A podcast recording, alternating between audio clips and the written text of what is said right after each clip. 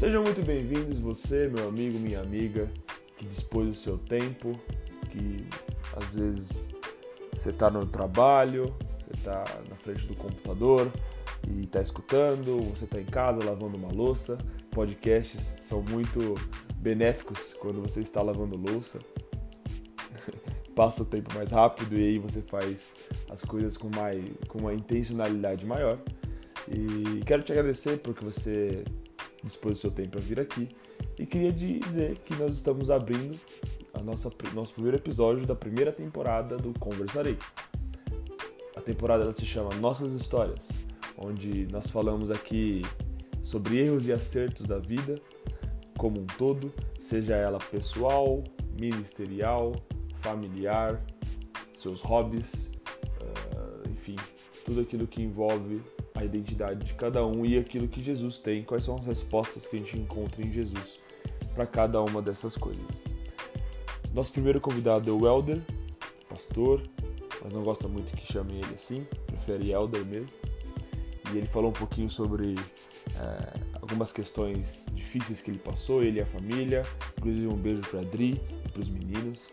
Um, ele comentou sobre as dificuldades, ele recentemente teve Covid e não foi nada simples, foi um quadro um pouquinho delicado. Ele comentou como é, ele saiu dessa, ele e a família, e quais foram os aprendizados, inclusive, é, de toda essa situação. Falamos também um pouquinho sobre erros e acertos nossos, tanto, tanto os meus quanto os dele, e isso foi muito legal também de, de conversar.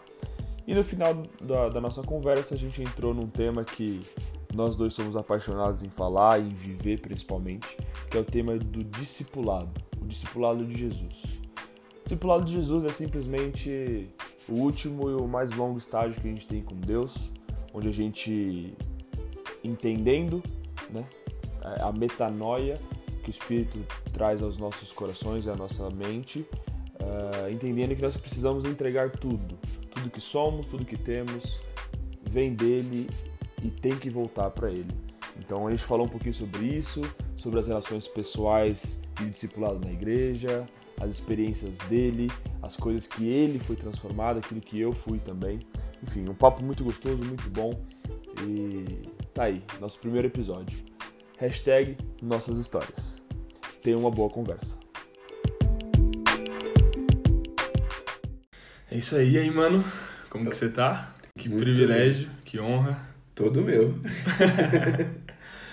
Estamos aqui na casa do Elder, ele cedeu espaço pra gente. A gente vai conversar bastante, falar sobre coisas relevantes, coisas engraçadas, coisas da vida, do dia a dia, enfim. Sempre quando eu tenho o privilégio de conversar com ele, sai coisa boa. Então, vamos começar. Vamos lá, bora lá. Irmão, como que você tá? Como é que tá a vida agora? Recentemente está fazendo alguma coisa, ministerialmente falando, com o projeto, o Raiz, o Link, o MJA? É, esse. Vou voltar um pouquinho no tempo, posso? Claro. É, nesse final de ano de 2020 aconteceu muita coisa aqui em casa, né? E a gente viveu coisas que a gente não estava, talvez, imaginando que ia passar, da maneira como foi. E um grande susto, assim, né?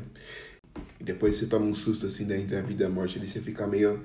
Algumas coisas mudam dentro da sua cabeça, com as prioridades, alguma, a maneira de enxergar as coisas, de você ver como você está gastando o seu tempo, sua vida, né? Então foi um tempo muito bom de rever, de, de perceber é, o que deveríamos fazer ou não fazer, enfim.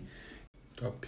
Eu fiquei curioso, quero entrar também no mesmo assunto que você acabou de comentar, mas Detalhe um pouco mais para mim, algo de curiosidade minha mesmo. Você diz, né? Quando você, se você passa por esse momento entre vida e morte. Sim. Né? O que, que muda especificamente? Eu vi, pode ser até uma, uma impressão minha, mas eu percebi uma mudança de mentalidade no sentido de vocês estavam usando esse momento também para abençoar pessoas. Sim. Né? Como que isso para vocês, né? É, o Elder, para Dri, para sua família como todo, como mudou que, que, que no coração de vocês mudou nessa, nessa época, assim, tão difícil da vida de vocês? É, vou dar uma resumidona, assim, né? no que, é, no que aconteceu, assim, eu, quando a gente pegou Covid, é, isso, a maioria das pessoas que pega, que não tem nenhuma outra debilidade, consegue passar por isso com tranquilidade, né? A maioria das vezes sem precisar de internação e tudo mais. E no meu caso, assim, eu, eu tinha, tinha e tenho, né, um problema respiratório, né, que tenho asma, só que era algo muito adormecido, algo que eu não tava parado há muito tempo, não tinha crise há muito tempo. Então, não era nem algo que eu estava tão preocupado, né? Como, e foi, foi engraçado como foi rápido que é, depois que eu peguei, eu ainda tomando medicação, a medicação demorou para fazer efeito em mim, demorou muito. E as minhas crises de asma aumentaram horrores e o pulmão foi ficando muito comprometido. Mas além do, do diagnóstico do, do, das tomografias e tudo mais, o que aconteceu, o que eu percebi, eu tive duas, dois picos muito difíceis que eu passei. Um ainda em casa e outro no, internado no hospital. E os dois muito parecidos, que é, era uma falta de ar hum, como eu nunca tive na vida e é como se eu estivesse res, respirando por um caninho muito pequeno, muito estreito, muito estreito. E eu não conseguia dormir, eu passava a madrugada acordado literalmente pensando como que eu para manter a respiração, porque se eu deixasse de, de, de concentrar na respiração, eu sabia que poderia ela não é, ter algum problema e acabar o ar e Tava muito estreito, não era algo alérgico, não era algo que o remédio resolvia, porque eu tava tomando tudo, eu tava extremamente bem medicado, vamos dizer assim, só que o meu corpo não tava reagindo. E, e essa sensação de que o ar tá acabando, e você dá uma respirada e fala assim, será que eu vou conseguir dar a próxima? Será que eu vou conseguir dar a próxima? E, e, e essas coisas, e, e, uma aflição de talvez seja meu último respiro, literalmente, aconteceu duas vezes, né? E, e foi assim, um, um baque terrível, assim, né? Terrível. E, e, é, é algo que eu acho que não fiquei desesperado, mas é algo que ninguém tá preparado para isso, né? E, e eu, na, primeira vez, que foi quando eu tava em casa ainda, é, confesso que eu não, não tava com medo de ir dessa para uma melhor, mas o que, eu, o que me afligia e o que me fazia chorar era perceber o que eu tava deixando para trás é, o quem estava ficando aqui. Seus filhos. Né? E, e, isso me doía, isso me deixava assim. Coração muito apertado, sabe? Então, é, isso foi a primeira vez. Na segunda vez no hospital foi engraçado, porque eu fui internado numa quarta-feira, né? Eu passei de quarta para quinta, quinta para sexta.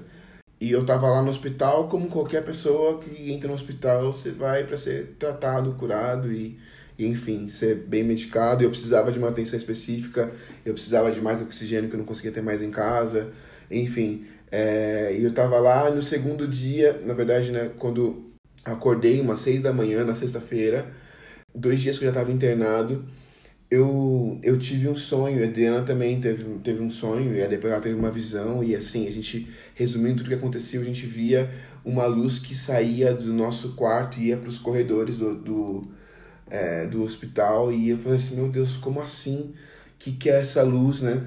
E aí o nosso um tio, é, um tio muito querido, tio Davi, um pastor lá é, do Vale de Jequitinhonha, de, de Minas Gerais, pastor Quizão, querido do nosso coração, ele mandou uma mensagem é, com um texto que ele contou para nós no ano que a gente casou. Ele veio visitar a gente aqui, veio de Minas, e ele foi na nossa casa e ele deixou um texto com a gente, que era o texto de Ezequiel 37 do Vale de Ossos Secos. Eu já tinha lido milhões de vezes, já tinha ministrado sobre esse texto, e mas ele trouxe uma perspectiva que eu não tinha enxergado ainda, e ele falou na época que Deus estava chamando a nossa casa para é, que aqueles vários ossos que estavam que estavam ali no na frente de Ezequiel eram membros de um corpo que não que estavam fora desse corpo, né? E é como se é, é, Ezequiel foi usado por Deus profetizando, lógico, para que é, os ossos encontrassem seu lugar, os membros encontrassem seu lugar dentro do corpo. E ele falou aquilo para nós naquela época e sempre fez muito sentido na nossa casa isso, né?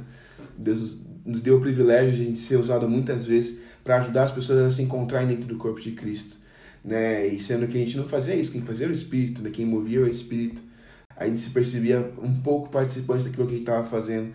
E aí ele, ele leu dois versículos desse, desse texto, que aí me trouxe a memória toda aquela conversa de 2013. E aí ele falou assim: Ei, profeta, cadê você? Onde você tá? Dois minutos de áudio só. Ele falou assim: Você não percebeu que fui eu que te mandei aí? Eu que te mandei nesse lugar. o que, que você está fazendo? E eu ainda estava muito mal, eu ainda estava muito debilitado, estava com muita crise, de, né? E naquela hora eu que eu vi o áudio, a gente já tinha acabado de falar do sonho, da visão que a Adriana tinha tido, e a gente começou a orar, a gente teve um tempo de oração muito doido, e aí naquele momento ali, é, a gente, eu, eu falei com a Adriana, eu falei assim, Adri, Deus está ensinando a gente a, a mudar a perspectiva.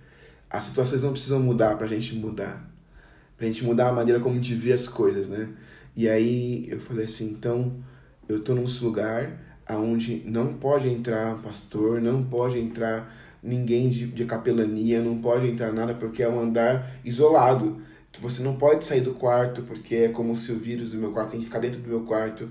É, é um isolamento dentro do, dos quartos internados ali e, e, e, sem você poder ver visita às pessoas, inclusive, né? E aí é, a gente discerniu assim, Deus nos mandou aqui. Qual a única maneira de chegar um pastor aqui no andar de Covid do hospital?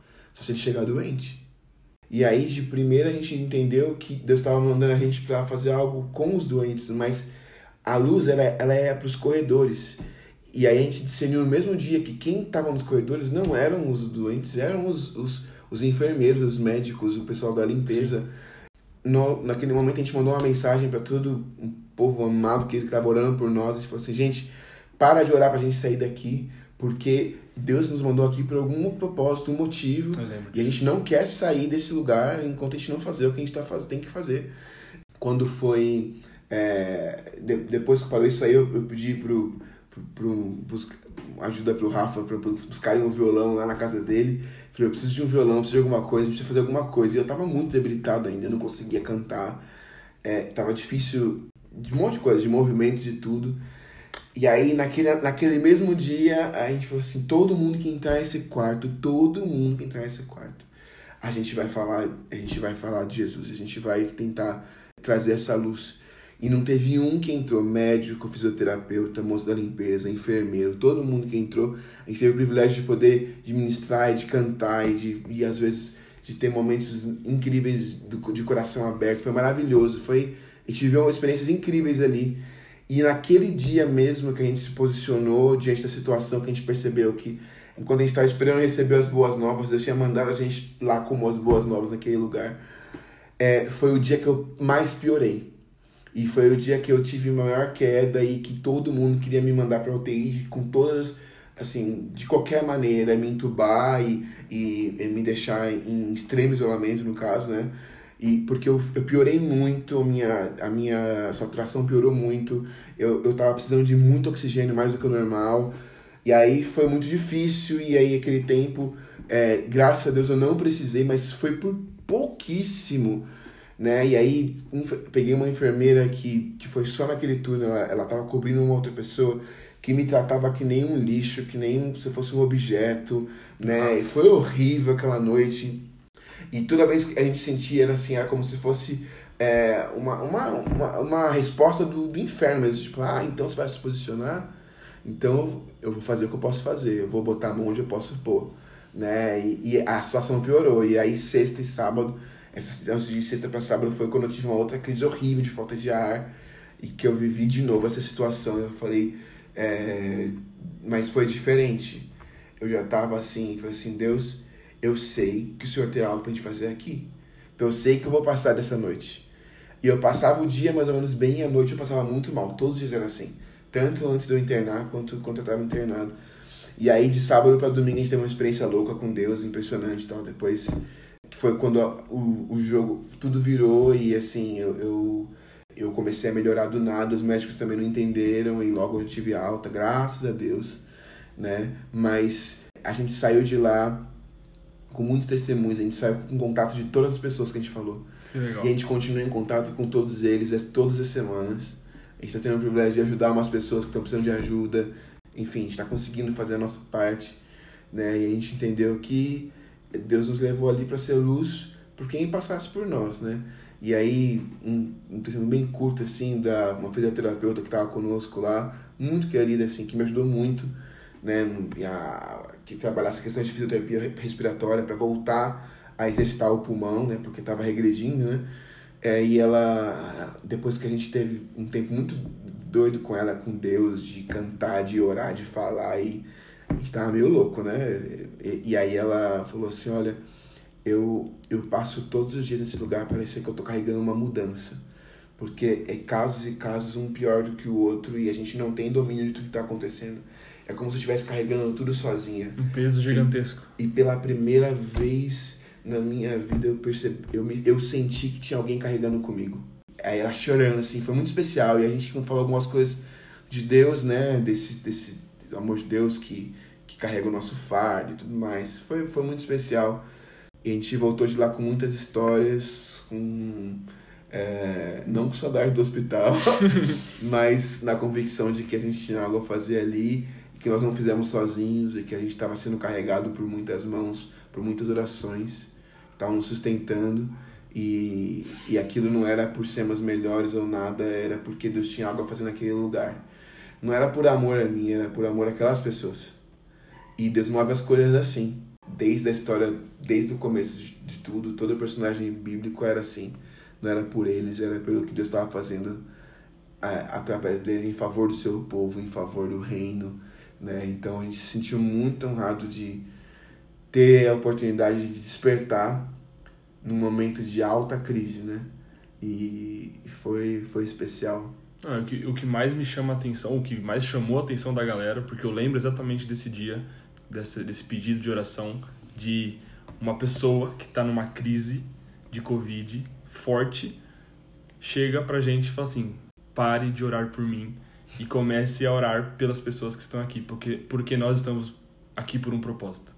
Isso chocou não só a mim, mas as pessoas ali, a gente criou esse grupo né, no WhatsApp, chocou de uma forma que eu fiquei sem palavras. Né? Até comentei, né? Assim, é, esses caras, é, o Elder tá louco. Como que pode? Que coração é esse? Né? E, e o que mais me chamou a atenção nessa história toda né, foi isso. Como que pode nós, muitas vezes, estamos confortáveis no nosso ambiente, estamos bem, com saúde, né, condição financeira boa, a gente não tem esse tipo de pensamento, não tem esse tipo de mentalidade que Deus quer que a gente faça, mas a gente não faz. De, de olhar para o próximo e saber que nós temos um propósito para ajudá-lo. Né? E no momento de maior crise que a gente enfrentou, que você enfrentou, você dá esse exemplo. Então, e, por isso que eu perguntei, isso que mais me chama a atenção. E eu queria dizer isso que foi sensacional. sensacional. Mas uma coisa que a gente fala muito, canta muito e e professa muito é que é, ah, tem tudo a ver com ele, não é sobre nós, mas chega uma hora que a calo aperta, a gente quer saber do nós, a gente quer saber do nosso. E é natural, isso é humano. Sim. Isso é humano. Não fui para lá pensando nisso, eu não teria condições disso. Nenhuma. Né? Nenhuma. E, tá e, e, eu, e o que aconteceu, eu, eu sei que eu não tenho mérito porque eu tava sem força, né? Mas assim, é a hora que você para e fala assim, eu vou deixar de ser quem eu sou? Pensa assim, ah, eu sou um pastor. Ah, eu sou pastor porque eu tô no púlpito. Eu sou pastor porque eu tô, sei lá, pregando, porque eu tô com uma multidão de, de gente é, para cuidar. E aí, só que eu sou pastor só quando é conveniente para mim. Né? E é a hora que a gente percebe assim, quem é, é em qualquer lugar. Não é que, ah, eu tô, eu tô lavando louça, eu deixo de ser pastor porque eu virei, eu tô lavando louça. Não. Eu continuo sendo alguém e na, que tá, eu continuo sendo a, a, mesma pessoa, só que servindo de várias maneiras. E, e a hora que Deus falou assim, ó, e aí, você vai continuar sendo quem você é aqui? Né? Ou as circunstâncias vão, vão, vão diminuir o que você é? Porque se diminuiu, talvez você não seja. Sim. E é uma coisa que a gente para, que fala assim, opa, peraí né? Então, é um, um lugar onde nem eu nunca falei que era pastor lá para ninguém. Eu saí de lá sem eles saberem disso. Não precisava. Mas porque Deus não, não, não mandou a gente lá para para sair famoso, para sair incrível, mas é porque não tem a ver comigo. Tem a ver com ele e o nosso chamado tem a ver com ele. Né? E, e não tem a ver quantos views tem o que a gente posta tem Sim. a ver com que a gente precisa compartilhar e falou assim, compartilha isso. Eu te dei para você compartilhar. É muito além do nosso sucesso. O sucesso é muito pequeno. Deus nunca pediu sucesso. Ele sempre pediu obediência. Nunca pediu sucesso. Se tivesse pedido sucesso, hum, é, a maioria dos personagens bíblicos iam ser, iam ser maiores fracassados. Porque diante dos olhos humanos eles eram não tinham alcançado o resultado esperado. Mas eles escolheram ser obedientes. Né? Então é na hora que o negócio aperta, né? a gente não tem força. Mas não é na nossa fraqueza que o poder de Deus se aperfeiçoa. Sim. Então, é, toda toda oportunidade de fraqueza é uma oportunidade para que o poder dele se aperfeiçoe. Piores crises, piores traumas, piores traições, piores, piores doenças. Né? Não estou falando, não é um discurso vitorioso, não é. É um, um discurso, é algo assim de que são oportunidades. A gente pode ou não permitir que a nossa fraqueza demonstre o poder de Deus. E são escolhas que a gente tem que fazer todo dia. Não adiantou só o que eu vivi naqueles dias eu preciso continuar escolhendo obedecer, né? É, porque um verdadeiro discípulo de Jesus, ele tem essa mentalidade. Ele, ele ouve a voz de Deus, primeiramente, ele entende, ele discerne e ele coloca essa vontade em prática. Se, um, se um, uma pessoa que se diz cristã, né, como você é, por exemplo, um pastor, se diz é, que está lá trabalhando com as suas ovelhas, né, na igreja onde você pastoreia, as pessoas que você pastoreia, na verdade, é, chega num momento de dificuldade, né? Onde Deus ele te quer, porque lá Deus Deus está falando para você, as minhas ovelhas estão ali, precisam de cuidado. Não é, não, não é somente nas quatro paredes da sua igreja. As, as minhas ovelhas estão ali. Cadê o pastor que eu, que eu formei, que eu criei a imagem e semelhança minha? Né? Acho que é mais ou menos isso que você está falando. Né? E entrando nesse assunto de, de vida, de discipulado, porque na verdade é o. É, resum, se a gente fosse resumir aquilo que você está falando, é você escolheu tomar parte com Jesus. Você escolheu a vida de discipulado lá. Você escolheu ser é, alguém que reflete a Deus naquele lugar. E eu queria te perguntar, fugindo agora um pouco desse assunto, né, que a gente falou bastante, você comentou uma coisa muito interessante sobre a questão de não precisar ser para fazer.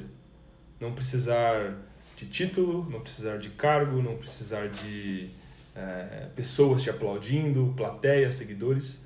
É, como que você enxerga isso hoje, é, no ambiente você vive a igreja quase 20, 24 horas por dia. Você hum. trabalha na igreja, enfim.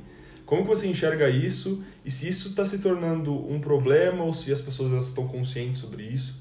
É, e o que, que, você pode dizer sobre todo esse panorama, né? De... Acho que isso é uma crise de todo mundo. Não sei se eu conheço alguém que não teve uma crise nesse sentido assim achar que você precisa ter um, um título para poder fazer alguma coisa, ou só porque eu faço tal coisa eu mereço um título, né? Acho que uma boa parte das pessoas é, tem, tem uma crise nesse sentido. Uns falam, outros não têm coragem de falar, mas eu acho que uma boa parte tem. E isso não é novo.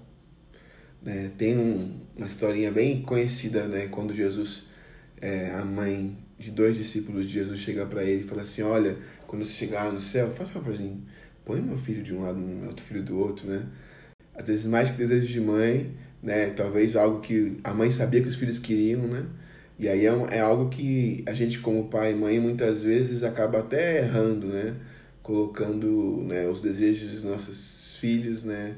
É, à frente do propósito do, e, e da maneira e do caminho que Deus tem para cada coisa, né? E, e é engraçado que não era só um pedido dela, porque ela falou e a resposta de Jesus não foi para ela, foi para os filhos. Tipo assim, eu sei que ela tá falando, mas eu sei que vocês que pediram isso aqui. É. Que vocês que querem isso aqui, não é só ela, né? Ele pegou bem ali o problema de coração dos meninos, do, dos discípulos, né?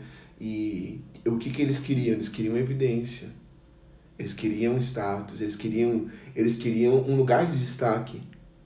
Né? E, e, com essa situação, os outros discípulos também foram pegos na mesma Ficaram questão. indignados. Todos, Porque né? no fim, assim, eles tiveram coragem de falar, mãe, por é. favor, vai lá e faz a nossa. Eles tiveram coragem de falar aquilo que estava é. no coração de todo e mundo. E aí os outros, quando viu que eles fizeram assim, meu, mas vocês que querem, tipo, né? Todo mundo queria aquele lugar de destaque, porque isso estava no coração de todos eles, né?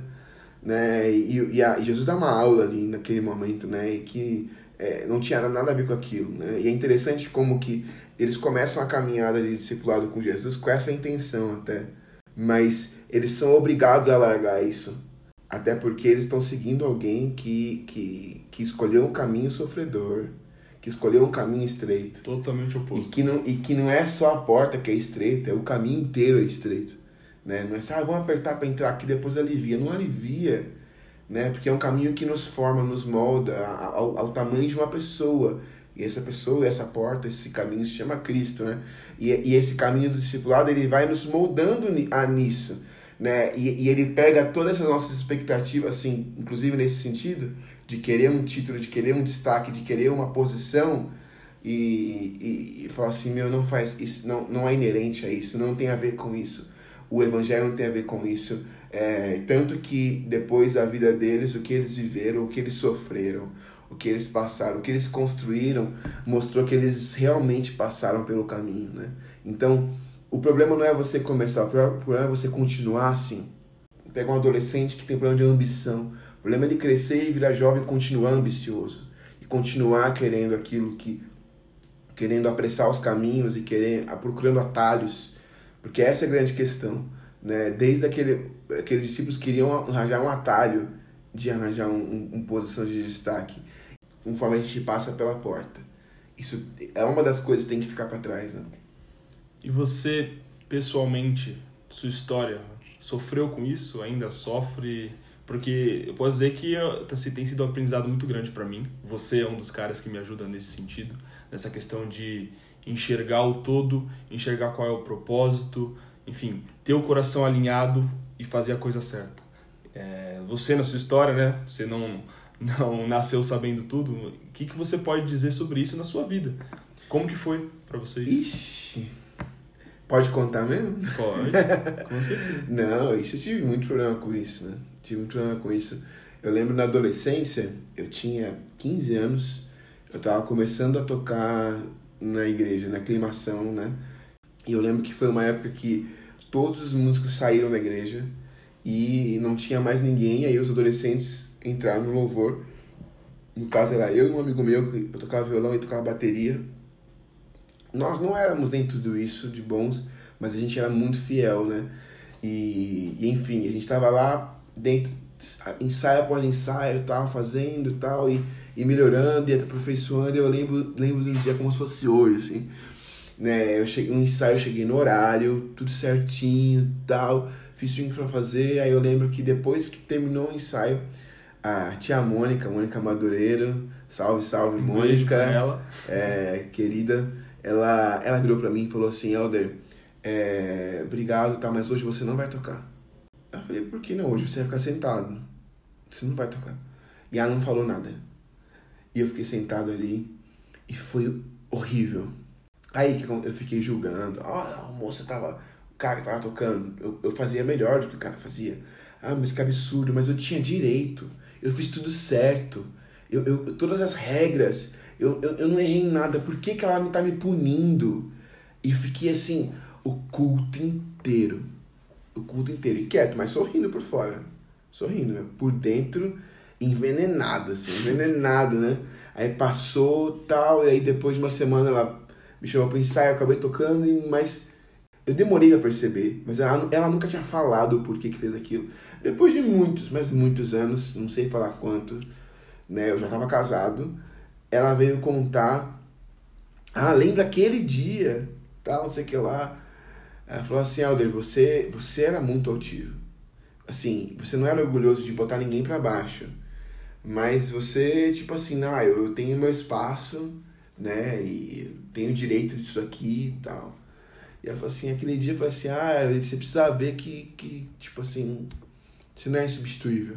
E aí, eu aprendi isso né, na vida, ela não chegou a falar na época, né? Eu aprendi isso com o tempo, né? E outras pessoas chegaram a me falar e eu tive a oportunidade de, de melhorar e de me aperfeiçoar e de, de, de poder colocar isso aos pés da cruz mesmo, porque são coisas que a gente tem que. A gente se arrepende e aceita arrancar algo pesado da nossa construção do nosso caráter, né? E vai tirando assim, pô, peraí, deixa eu tirar isso daqui. Mas é, eu vim com essa bagagem pesada, né? Eu vim assim, que quando tinha teatro na igreja, eu, eu, eu ficava assim, o que eu podia fazer para conseguir o papel principal eu queria. Teve um momento na Vineyard que eu fui, Deus, Deus me aperfeiçoou demais ali. Foi quando eu comecei a perceber que o negócio não era, não era sobre mim. Mas por um tempo eu achava que é, a minha capacidade ia, era tão importante, né? E a gente descobre que não.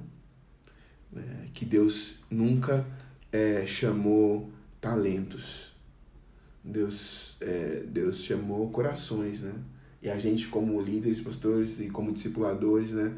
É, a gente às vezes a gente se, se pega muito só né, na, na parte exterior, né? Externa. Só que a gente deveria pensar primeiro no coração, no caráter, depois essas coisas, porque é, habilidade você treina, caráter muitas vezes não. é muito difícil ter quem permita isso, né? Então, é, se eu puder deixar uma dica, escolha caráter e treine habilidades.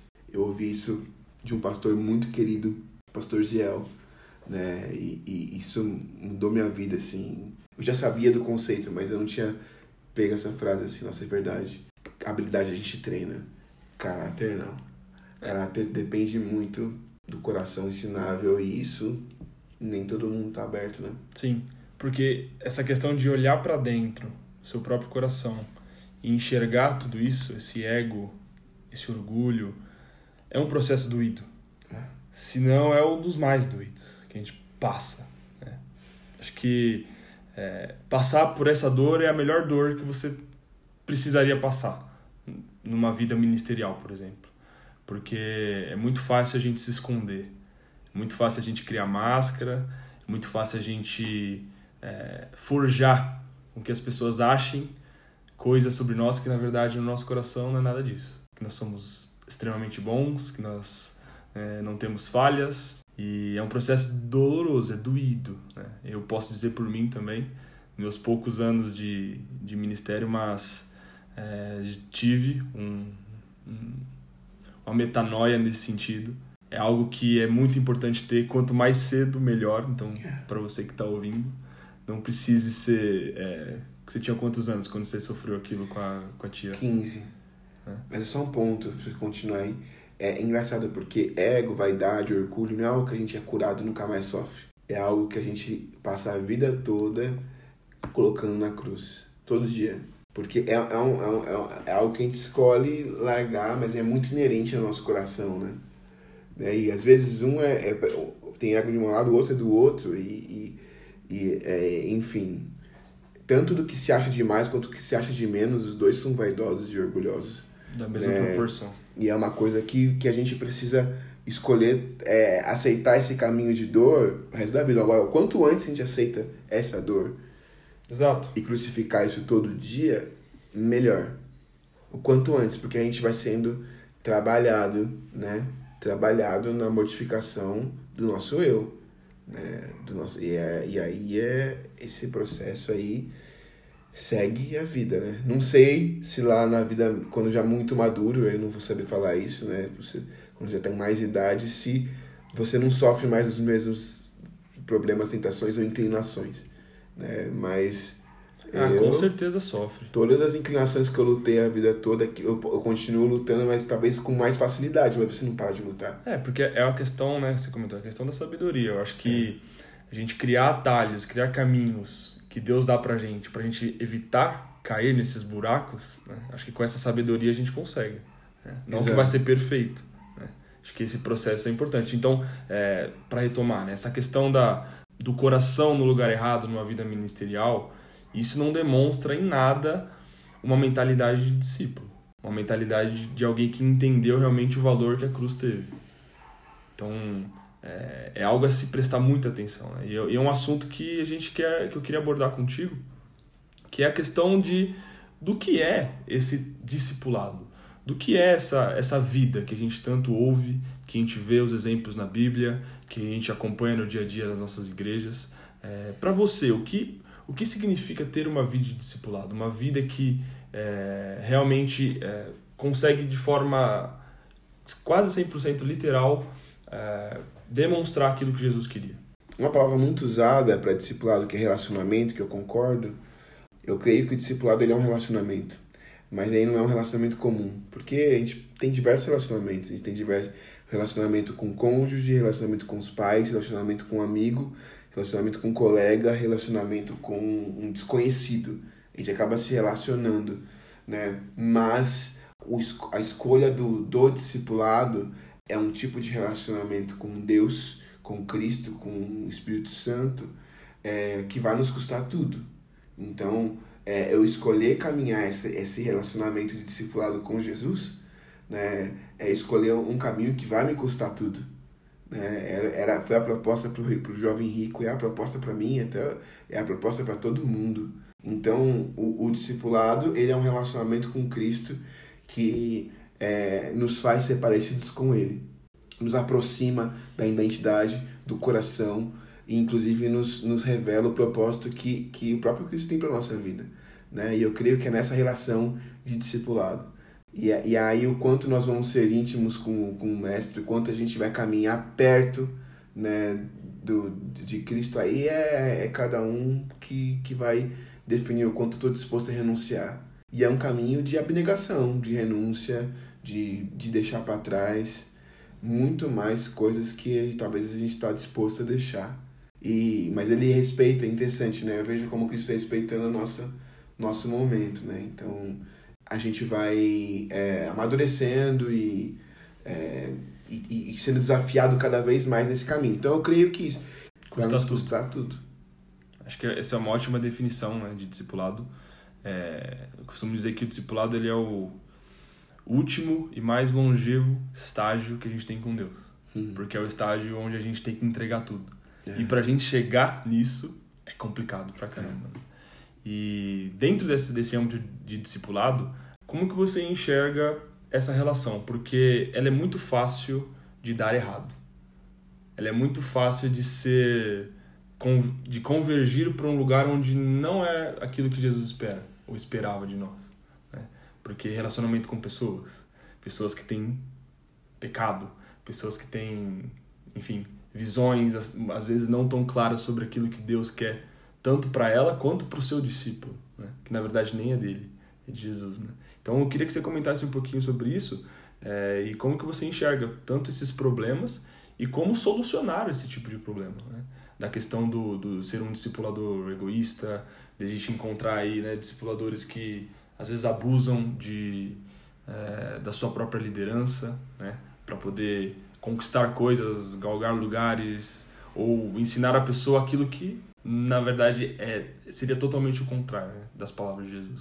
Tá aí um papel muito difícil, muito difícil muito difícil de ser confundido por quem você discipula e muito difícil de ser confundido por quem está discipulando, né? O discipulador, ele tem o privilégio de participar da obra que Cristo está fazendo no coração, na vida das pessoas. Só que precisa de uma consciência de que essa obra não é dele, não é nossa. Ela é do próprio Cristo. Né? Ele que faz a boa obra e a gente tem o privilégio de, de ser instrumentos, às vezes, de ajudar a pessoa a, a se aproximar, a galgar passos em direção a esse relacionamento de extrema intimidade, né? Com Deus, com Cristo e com a sua palavra, né? Em um lugar onde o caráter é trabalhado, forjado, né?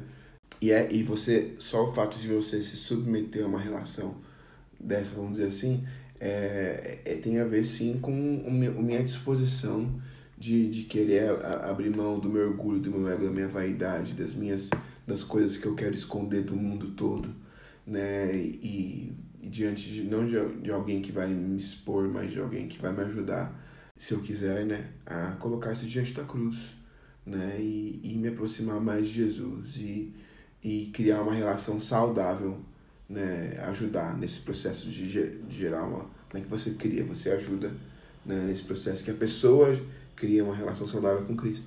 Né? E, e, só que nessa questão tem os perigos né? de, de da pessoa achar que você é um guru e, e querer de você algo que não vem de você, precisa vir de Deus. Tem o perigo de você achar que você tem pessoas às quais você manda, você controla, você de, decide, né? E você acaba esquecendo que, que é, do princípio da mordomia, que as pessoas são de Deus, não são nossas, são chamadas por Deus antes de, de, de serem talvez é, enxergadas e comissionadas por nós tal. Então passa um monte de coisa nesse caminho aí, né? Mas é um, é um processo que a gente não está inventando isso, né? Isso estava escrito. Talvez o nome seja algo é, contemporâneo, nem, nem é, mas vamos dizer assim, que, que por uma época entrou na moda aí, né? Mas é algo da, da, da época do Novo Testamento mesmo ali, né? E, e muito legal é ver isso na vida de, de Paulo e Timóteo, a relação dos dois e outras mais que, que a Bíblia também apresenta, mas é, acho que é a mais evidente, né? O, de, de alguém disposto a aprender com Cristo e de alguém disposto a, a, a dar, a compartilhar tudo que tem de si para que a pessoa amadureça e cresça e se desenvolva e seja melhor do que ele que galgue aí grandes coisas, mesmo em, pouca idade, né? Cara, acho que você falou aí é perfeito, porque se a gente for analisar, é, talvez grandes problemas que a gente se depara na igreja, como a gente comentou do ego das pessoas, né, de querer é, ser, pra, de querer ter, na verdade, para ser, para fazer algo, tantos outros problemas, eles seriam plenamente resolvidos se nós tivéssemos nosso relacionamento de discipulado com Jesus de forma saudável. Isso como igreja. E o método que o próprio Jesus nos ensina, né, que ele teve os dele e ele comissionou a nós a fazer a mesma coisa, é um método onde a gente consegue é, replicar, lógico, as nossas limitações são óbvias, mas a gente consegue replicar aquilo que Jesus gostaria que a gente fizesse. Né. Essa questão da proximidade, essa questão da amizade, essa questão de é, nos colocarmos numa posição de mordomos, de intermediadores, né? que tem um pouquinho a mais de sabedoria, um pouquinho a mais de experiência em certas coisas que consegue passar isso para o discípulo. E fazer o discípulo entender também, que é a minha pergunta, fazer o discípulo entender a posição dele, entender aonde ele está, né? e não só fazer isso por moda, como você disse, ou por uma tendência que a, a igreja está aderindo e eu vou entrar também, senão eu fico para trás. Né? A importância também do discípulo entender o que é discipulado. Né? A gente tem uma conversa muito interessante sobre exatamente essa questão. Nós não temos que diminuir a, a régua, nós não temos que aceitar muita coisa que muitas vezes o discípulo, até por inexperiência, por falta de sabedoria, quer fazer, simplesmente para ganhar a pessoa. Jesus disse: se você é, não está satisfeito com a forma que está acontecendo aqui, a porta está aberta. A régua de Jesus ela sempre se manteve numa, numa posição estável. Ela nunca diminuiu para aceitar pessoas, para incluir pessoas naquilo que é, ele acreditava. Ele sempre manteve ali o padrão, ele sempre manteve as pessoas que se elas mantivessem esse padrão, é, elas continuariam é, com ele. Então, eu queria, você, queria que você dissesse um pouco sobre isso, sobre como o exemplo de Jesus é, faz a gente manter essa régua no lugar certo. Ah, esse é, esse é bem simples, né? É, a gente, como discipuladores, tem que ter consciência de que o alvo é, e a meta e o objetivo nunca é serem, as pessoas serem parecerem como nós, não é o nosso parâmetro, não é a nossa limitação, é, o, é, é muito mais alto. Né? A gente está galgando esse caminho também de discipulado de Cristo né? e buscando ser mais parecido com Ele a cada dia. Né? Então, o alvo é lá em cima, é, o alvo é Cristo. Então, é, diante das situações, diante das negociações, diante do, daqueles que querem que você, que tipo assim, ah não, mais uma mentirinha, mais uma situação, mais uma coisa né? E assim, o alvo, a, a, régua não é na minha nem da pessoa, não é a gente que estabelece essa regra, está estabelecida há, há, há, muitos anos atrás, há mais de dois mil anos atrás, né? A, a régua é Cristo a, e o alvo continua sendo Ele. Então a gente não pode negociar aquilo que foi estabelecido pelo próprio Deus. Né?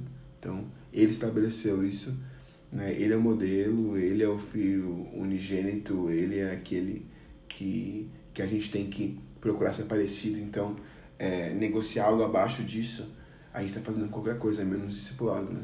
Eu acho que esse, esse é um assunto importante que precisa ser falado, acho que de uma maneira mais incisiva, né? Porque falando até do pessoalmente, né? Lá no Butantã, na igreja que tem a família do Butantã, a gente está passando um pouquinho por esse processo, né? de tanto entender é, o que significa realmente esse discipulado e aprender, biblicamente falando, sobre como fazê-lo, né? e saber que não somos nós, não é para nós, não é por nós, é pelo Espírito de Deus que usa a gente, que ministra é, os corações das pessoas, né? E tanto também da vida, das pessoas que estão entrando agora, que são os futuros discípulos, as pessoas que conheceram Jesus, as pessoas que entraram na porta da igreja, foram evangelizadas, é, estão vivendo esse primeiro amor e futuramente vão dar esse passo maior de entregar a vida por completo para Jesus. Né? É preciso estabelecer isso de uma forma clara, é preciso entender de Deus aquilo que Ele quer para isso e não ramelar. A gente precisa fazer as coisas da forma certa. Né? Entrando num, num assunto mais. É, tem um pouco a ver com isso, mas é algo mais pessoal seu. Eu queria perguntar para você como o discipulado ele mudou a sua cabeça, mudou a sua forma de enxergar as coisas. Quando você olha para trás, quando você entrou, né, quando você se aproximou de pessoas, né, essas pessoas te ajudaram e como que você enxerga a importância dele para você na formação do elder, como homem, como é, marido, como pai, enfim, aquilo que você pôde aprender nessa vida é, de discipulado. É engraçado, né? Porque falando na realidade da nossa comunidade, da nossa igreja, que seja da família, é, o, o tema discipulado é algo falado há, há tempos, e, e, mas na prática mesmo, as relações que aconteciam de discipulado mesmo ainda eram, eram poucas né, das nossas igrejas, né? E, em específico na, na minha igreja da aclimação, é, não se trabalhava dessa maneira na, na época. Né? Eu lembro que a gente começou a acompanhar e a andar perto de pessoas sem esse título, e mas nesse objetivo mesmo de, de trabalhar essa questão de Cristo. E aí quando a gente quando eu casei em 2013, nossos pastores vieram pedir para que a gente cuidasse de uma pequena família de casais. E aí a nossa resposta a mim e da Adriana foi assim, olha, a gente não vai cuidar de uma pequena família de casais ou liderar alguma coisa enquanto a gente não ser oficialmente cuidado, né? Pastoreado, discipulado. E aí eu lembro que foi um processo muito legal. Começou em 2013 mesmo.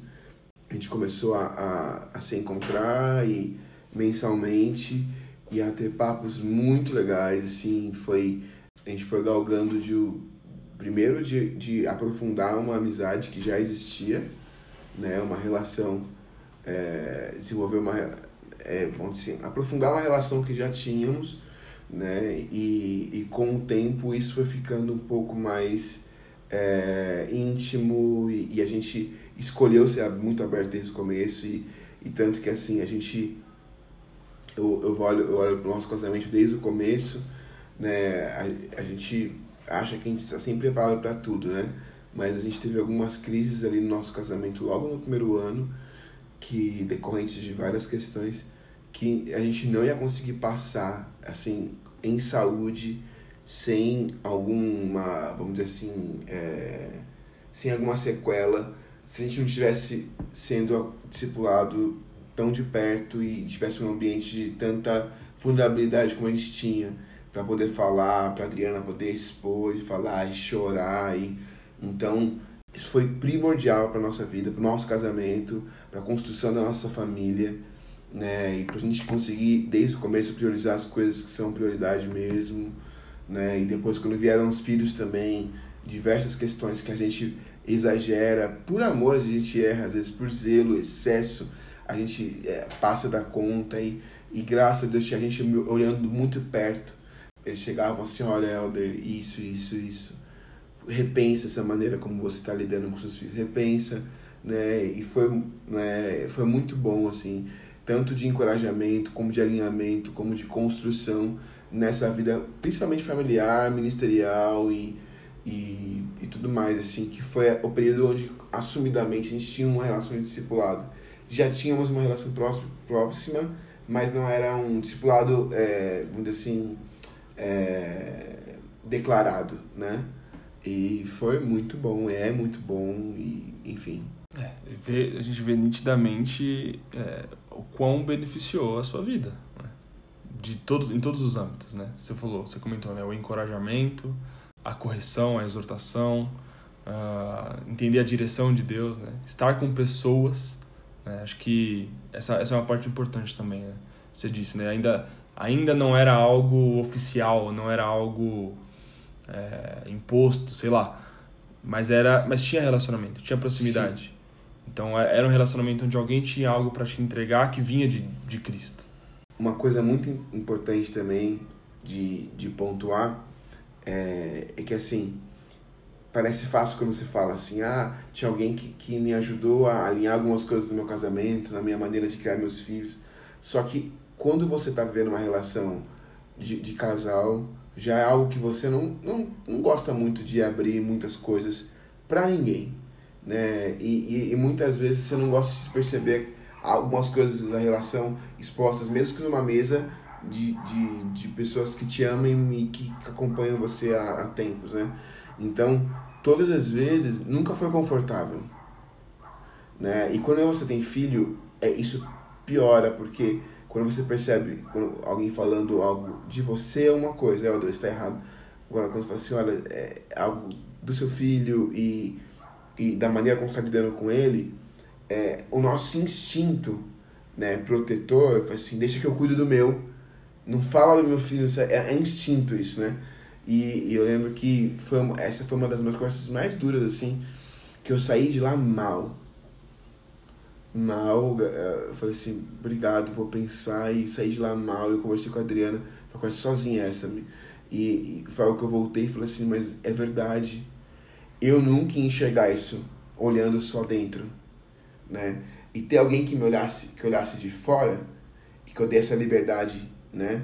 Fez, é, foi assim, acelerou um processo de amadurecimento muito rápido, tanto do, do, da nossa questão de casal, quanto da nossa questão de paternidade, quanto a questão até ministerial. Acelerou muitas coisas, porque assim, é, enquanto a gente está enxergando as coisas de uma ótica, né, e a gente tem a humildade de ouvir outra ótica, né? Isso agregou demais e foi muito, foi, assim, é algo que é, realmente mudou meu caminho, foi muito especial e sou muito grato a Deus por me dar o privilégio de viver isso aqui, né? Dele é, é, dar o privilégio de andar com pessoas que me ajudem mesmo a, a me aperfeiçoar, coisas que eu ia demorar para ver.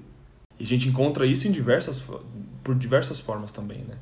é, o discipulado com uma, com uma pessoa em específico, ou discipulado em casal, enfim, mas também a gente encontra em vários outros relacionamentos.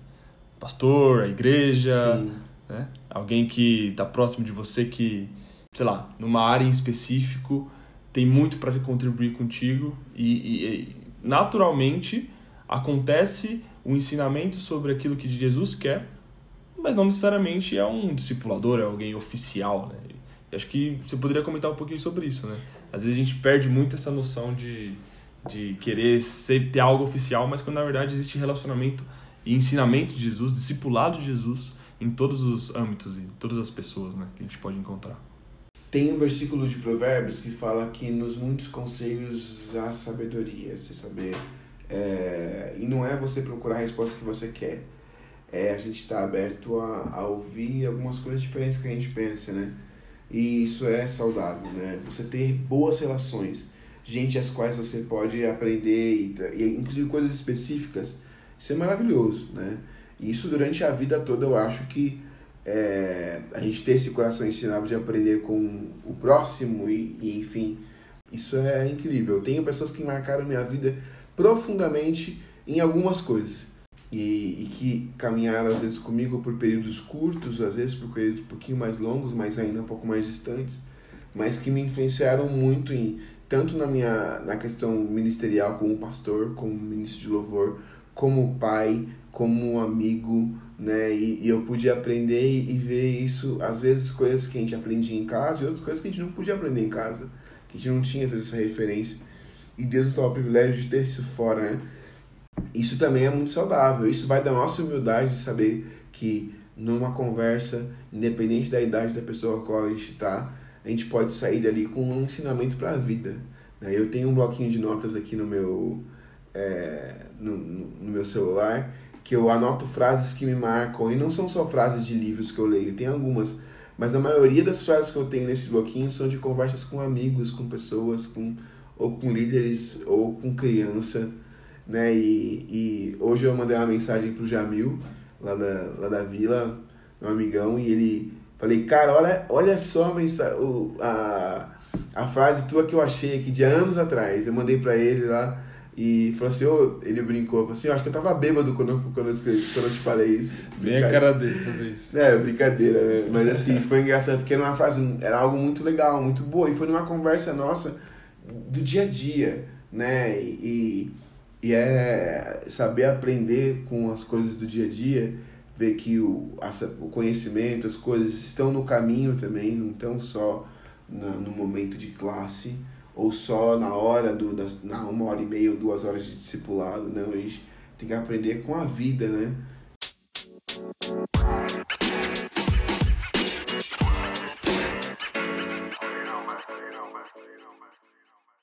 E para finalizar, eu queria perguntar como que você, diante de toda a experiência que você teve nisso e ainda tem, logicamente, é, como que você leva isso para os seus discípulos ou para as pessoas que estão próximas a você? É, o que, que você pode, o que, que você aprendeu disso tudo que você pode replicar isso? Muita gente diz que quando a gente discipula, é, as pessoas que a gente discipula têm a obrigação de fazerem as mesmas coisas e e de discipularem na mesma proporção, da mesma maneira e, é, e, e enfim. Né? Mas eu acredito que esse processo de discipulado é como se Deus nos desse a oportunidade de, de regar algo que está dando crescimento, uma semente que é, já vem com tudo que ela precisa ali dentro, né? mas ela está precisando de nutrientes, ela está precisando de oxigênio, ela está precisando né, de sol, ela está precisando de luz, ela está precisando de algumas coisas para que ela possa crescer e florescer. Né? E, e é impossível a gente definir que uma semente de uma macieira que dê laranja, ela, por mais que a gente ore, que a gente ensine, que a gente peça, nunca vai nascer laranja naquela macieira. Porque ela nasceu para ser uma macieira né? E, e, e eu acho que a graça do discipulado é você perceber que a gente rega, que a gente tenta perceber, é, proporcionar todo o ambiente perfeito para que cresça, floresça e dê muitos frutos. Mas aqui, o que, que vai dar nessa, nesse, nessa árvore é, já veio dentro dela. Então, às vezes a gente tem expectativas de que ah, as pessoas que eu ando vão fazer, vão discipular melhor do que eu. Algumas vão, porque elas nasceram, elas têm isso na semente. Sim. Outras não têm isso na semente e não tem problema algum. Né? E, e isso é o que eu acredito, tá? É, eu, porque é, mas elas precisam do mesmo nutriente para que elas cresçam e frutifiquem aquilo que elas é, existem para ser, para produzir, para frutificar.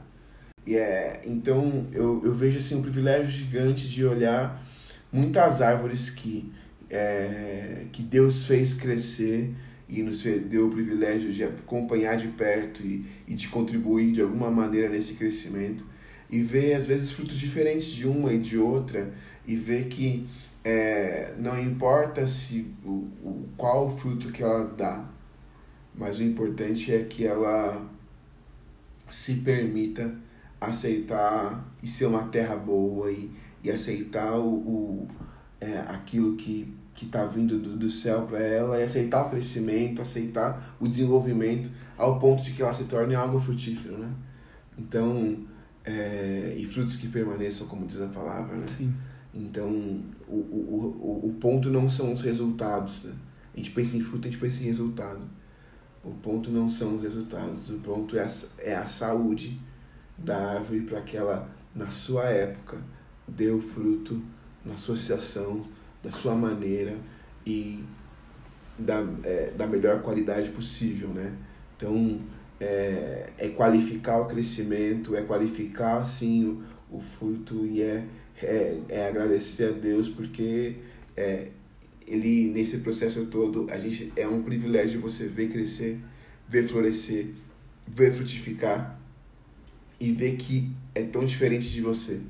E essa diversidade louca de Deus é, faz com que é, a gente se apaixone mais por aquilo que a gente está fazendo, né? Sabendo que nunca vai ser igual, porque a gente não está fazendo uma linha de produção, nós lidamos com pessoas. Nenhuma é igual a outra e, e É verdade. e isso é deixa o discipulado ainda mais desafiador, mais emocionante. A gente pode falar do mesmo texto, mas nunca vai ser igual com, você, com um ou com o outro. São, são sementes diferentes, são terras diferentes, né? E, e enfim. Muito bom. Eu acho que a gente conseguiu, nessa hora e pouquinha, poder falar sobre temas super relevantes que com certeza me abriram os olhos para muita coisa. E eu acho que esse é o grande objetivo desse projeto. É, não só derramar coisas e, e derramar sabedoria por aí, mas nós termos esse olho no olho e aprender um com, uns com os outros. E quem sabe, quem estiver ouvindo também, tem esse privilégio também de, daquilo que o Espírito Santo está fazendo aqui, fazer com a, com a pessoa também. Amém. Queria, antes de tudo, te honrar, porque na verdade é, todo esse assunto, tudo aquilo que você está falando, muitas das coisas você me ajuda, você sabe disso, das conversas que a gente tem, né? das, é, das dicas, da sabedoria que vem do alto que você consegue passar para mim. É, você é um cara que eu me inspiro, eu olho para você e vejo muito daquilo que eu preciso ser. Eu preciso entender de Deus e não estou falando de, de cargo, estou falando de coração. Acho que é isso que Deus quer de nós, principalmente nesse âmbito. Né? Então, é algo que eu vejo disso em você. Enfim, é, eu quero te agradecer, quero honrar sua vida e dizer que a gente tem muito ainda para viver junto e é um privilégio caminhar contigo.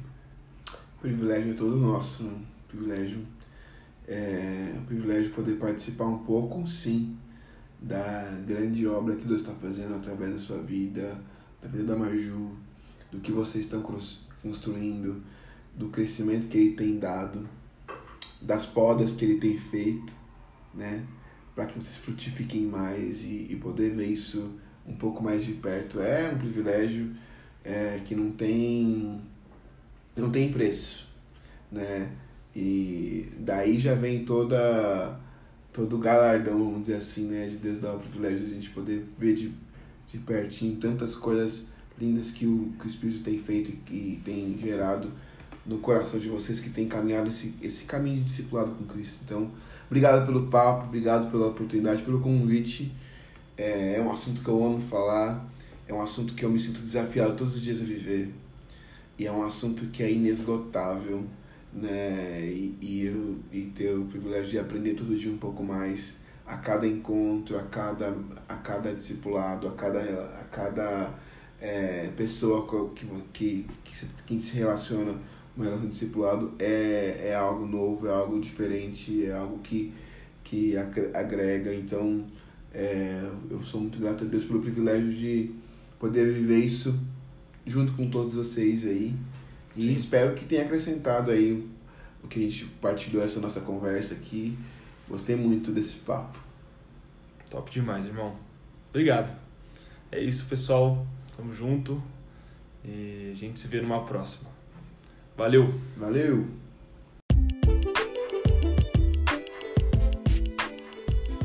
Tá aí. Finalizamos nosso primeiro episódio. Esse papo super gostoso. Um papo edificante demais. Eu saindo de lá, eu e a Maju saindo de lá, saímos plenos.